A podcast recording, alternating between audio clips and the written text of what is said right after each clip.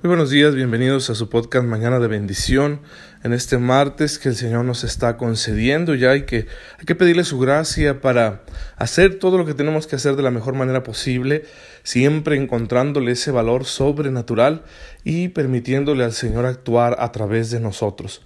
Es muy importante que no le bajemos el ritmo, que no descuidemos nuestra guardia, porque luego un tropiezo, un momento de estrés, un espacio en el que dejemos lugar a la pereza y ya recomenzar va a ser mucho más difícil. Es como ir conduciendo y hay un bache en el que te caes y te quedas atorado y ya no llegas a tu destino.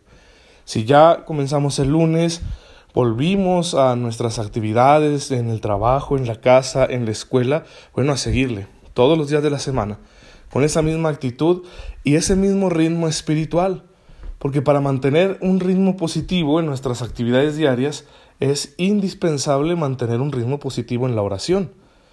Que yo despierto y mi, primer pensamiento es Dios y bueno, pues empiezo una vida de oración durante el día y la mantengo, porque luego ya dejas eso y eh, no lo vuelves a retomar y pues va perdiendo uno la fuerza y la visión cristiana de las cosas porque se ha dejado de lado la oración. Y eso es muy fácil, es muy fácil hacerlo ya que estamos tan llenos de ruidos, distracciones y con ello también muchas tentaciones.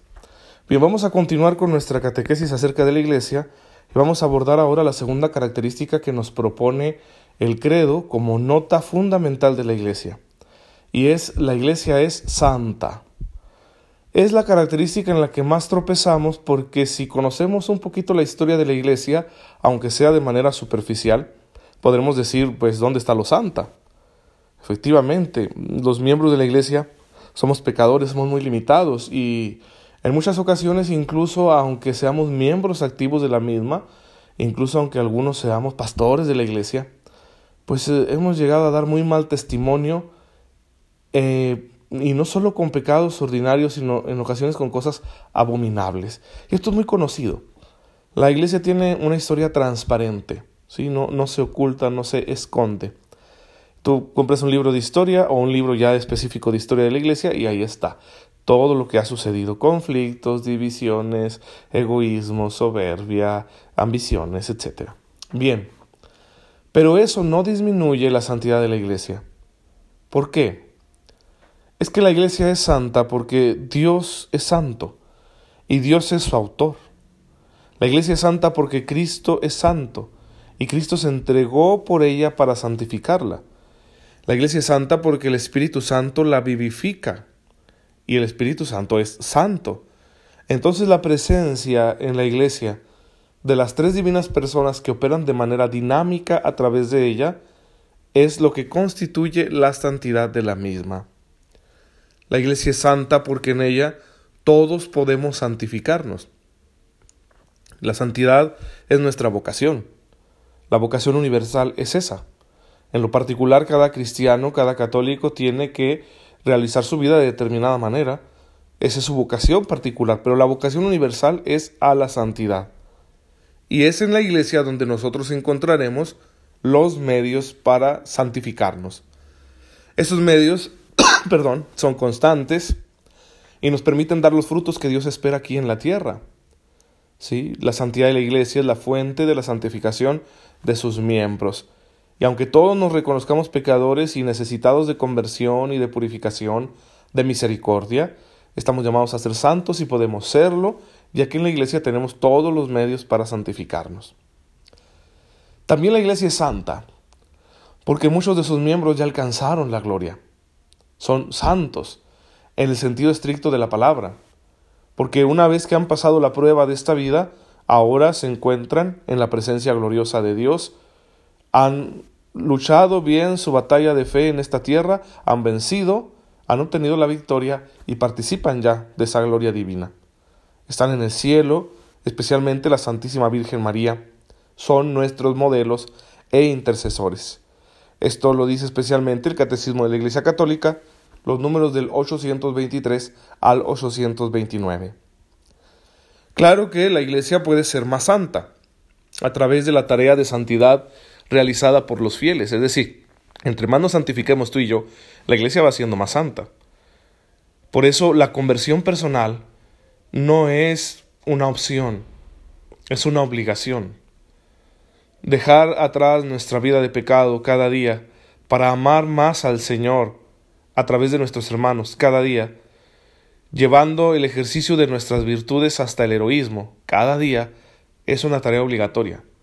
Es lo que el Señor nos está pidiendo cada vez que nos concede un nuevo día. Así que hay que intentar, con la gracia de Dios, cumplir de la mejor manera posible esta llamada que el Señor nos hace, para que de esa forma nos vamos santificando, y si yo me santifico, si tú te santificas, entonces la iglesia crece en santidad. Ustedes perdonen ahí. El clima de Roma dejó estragos un poquito de nuevo en mi garganta. Bien. Hermanos, quisiera que, profundizáramos en esto. Dios es santo. ¿Qué significa? Significa que todo en Dios está en orden. Todo es armónico, es bueno, es bello. Dios es santo porque no hay ningún rompimiento en su interior. Nosotros, en cambio, vivimos una vida fragmentada a causa del pecado. Queremos una cosa, pero luego hacemos otra. Pensamos una cosa, pero luego vivimos otra. Esa contradicción debe ser superada. Y por eso Jesús no se cansaba de llamarnos a la santidad. Sean santos como su Padre Celestial es santo. Esa santidad es integral, es global, abarca todo tu ser. No se puede quedar solo en un área. En ocasiones vivimos una especie de mutilación de la fe, porque hay personas que se preocupan mucho por santificarse, pero solo en un aspecto de su vida. Por ejemplo, quizá lo más notorio es la cuestión de la pureza. Hay gente muy pura. Hay gente que guarda muy bien sus ojos, hay gente que vive la castidad de manera excepcional. Y eso es bueno, es agradable a Dios ya que con nuestra afectividad y sexualidad, con nuestro cuerpo y nuestros sentidos estamos llamados a darle gloria a Dios, y todo eso debe ser santo también en nosotros. Pero eso no quiere decir que sea lo más importante ni lo único. Hay otras áreas de nuestra vida que son igual de importantes mi relación con los demás, mi espíritu de servicio, mi generosidad al compartir mis bienes materiales, la valentía para denunciar aquello que va contra la verdad o contra la caridad y un largo etcétera. Y en ocasiones ve uno cristianos que se preocupan demasiado por la pureza y que cuando cometen un pecado al respecto, bueno, les da tanta pena que corren a confesarse.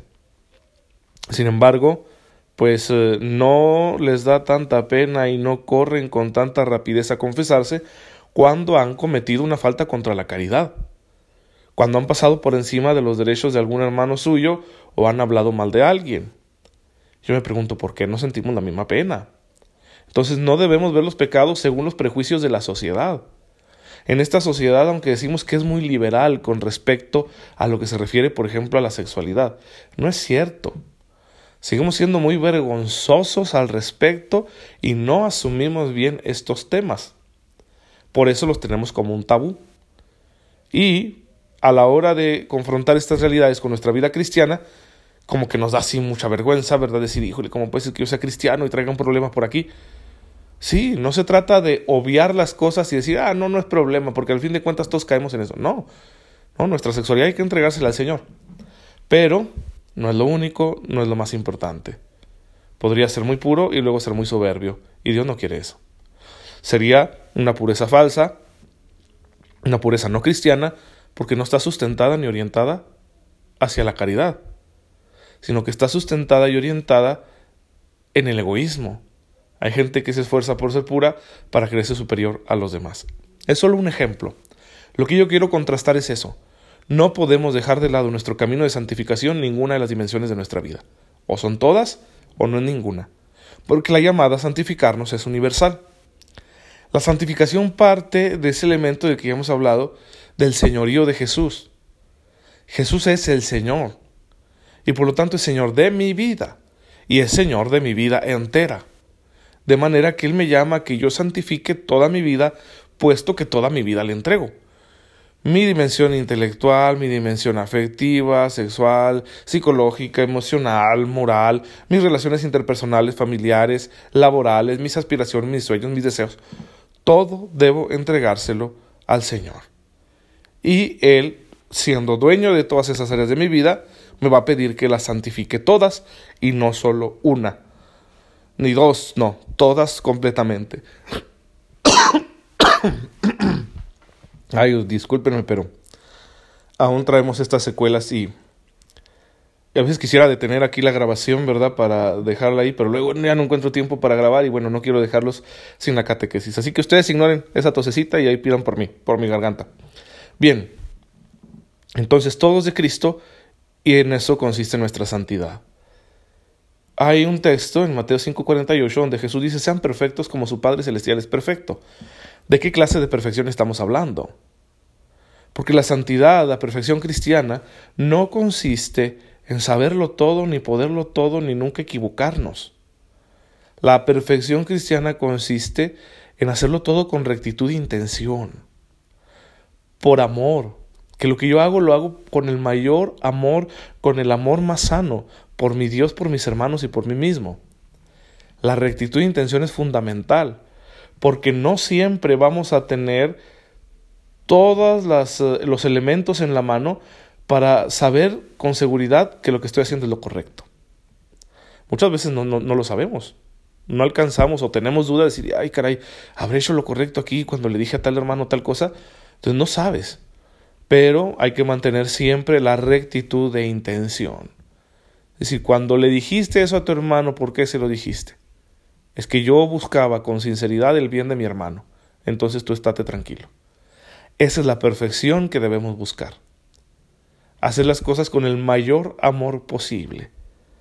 Por eso San Pablo tiene este texto tan bonito en el capítulo 13 de la primera carta a los Corintios, que yo les recomiendo que lo lean hoy como su lectura espiritual, como su oración, donde Pablo señala algunas cosas, ¿no? Como dar los bienes a los pobres, entregar tu cuerpo al fuego, conocer todas las lenguas, tener profecías, una fe que mueve montañas. Pero Pablo dice, yo podría tener todo eso, y si no tengo amor, nada soy. Qué interesante. O sea, hay gente que podría hacer cosas maravillosas y no significa que estén agradándole a Dios, porque les falta amor. Por amor. Es el amor el que debe movernos, ningún otro afán. ¿Sí? Porque eso puede echar a perder la intención. De manera que si ya no lo hacemos por amor, lo estamos haciendo por soberbia, por nosotros mismos, para lucirnos, para quedar bien, para querernos mejores que los demás, como tantas veces les acusó eso Jesús a los fariseos. No les echaba en cara su amor por la ley, sino que lo hacían con soberbia, y el ejemplo está clarísimo en la parábola del publicano y el fariseo.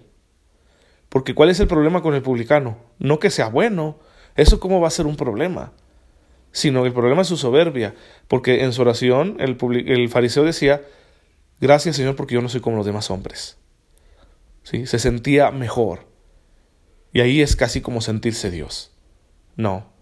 ¿Sí?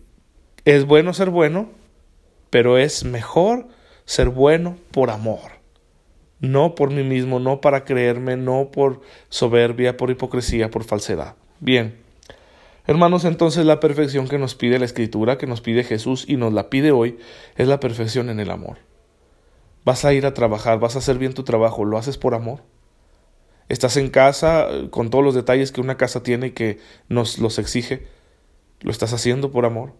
Estás en la escuela estudiando, tienes esa bendita oportunidad gracias al esfuerzo de tus padres y de la sociedad, ¿lo estás haciendo por amor? cuando compartes con tus amigos, cuando construyes relaciones, cuando estás edificando tu vida de pareja, cuando tienes algún proyecto, has pensado en el amor. Y no un amor superficial, no un amor de sentimiento, sino el amor cristiano, que es el amor de entrega. Es decir, vamos a traducirlo, en todo eso que haces, ¿te estás entregando? ¿O solo te estás buscando a ti mismo, estás buscando satisfacerte? ¿O poquito peor, solo te estás dejando llevar por la corriente? Bien, ser santos, porque Dios es santo, la iglesia es santa y en ella tenemos todos los medios para santificarnos.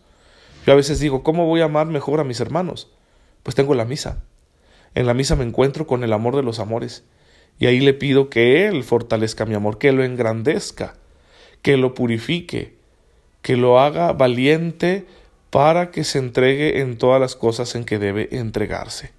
Así que no hay pretexto, ya que Cristo está en la iglesia, sigue actuando con la fuerza de su Espíritu, y Él que es santo nos santificará.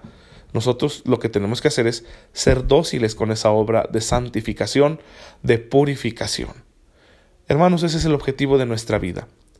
Si no vamos a ser santos, pues qué triste es nuestra existencia. Cuando nos lo planteamos de esta manera puede parecernos muy duro. Planteémonoslo de otra forma. Es decir, si ser santo es amar, ¿a quién no le gustaría amar lo más posible? Así que, bendito nosotros, porque hemos sido llamados al amor. Padre, en esta mañana te damos gracias, porque amándonos nos has hecho capaces de amar. Hoy quieres liberarnos del pecado para hacernos santos, ya que la santidad consiste en ser perfectos en el amor. Concédenos, Señor, amarte a ti sobre todas las cosas, amar a nuestros hermanos más que a nosotros mismos, y amarnos nosotros con un amor recto y santo, y que así, creciendo en santidad y justicia, todos los días de nuestra vida, podamos agradarte hasta llegar al cielo. Te pedimos esto por Jesucristo nuestro Señor. Amén. El Señor esté con ustedes. La bendición de Dios Todopoderoso, Padre, Hijo y Espíritu Santo, descienda sobre ustedes y los acompañe siempre. Nos vemos mañana si Dios lo permite.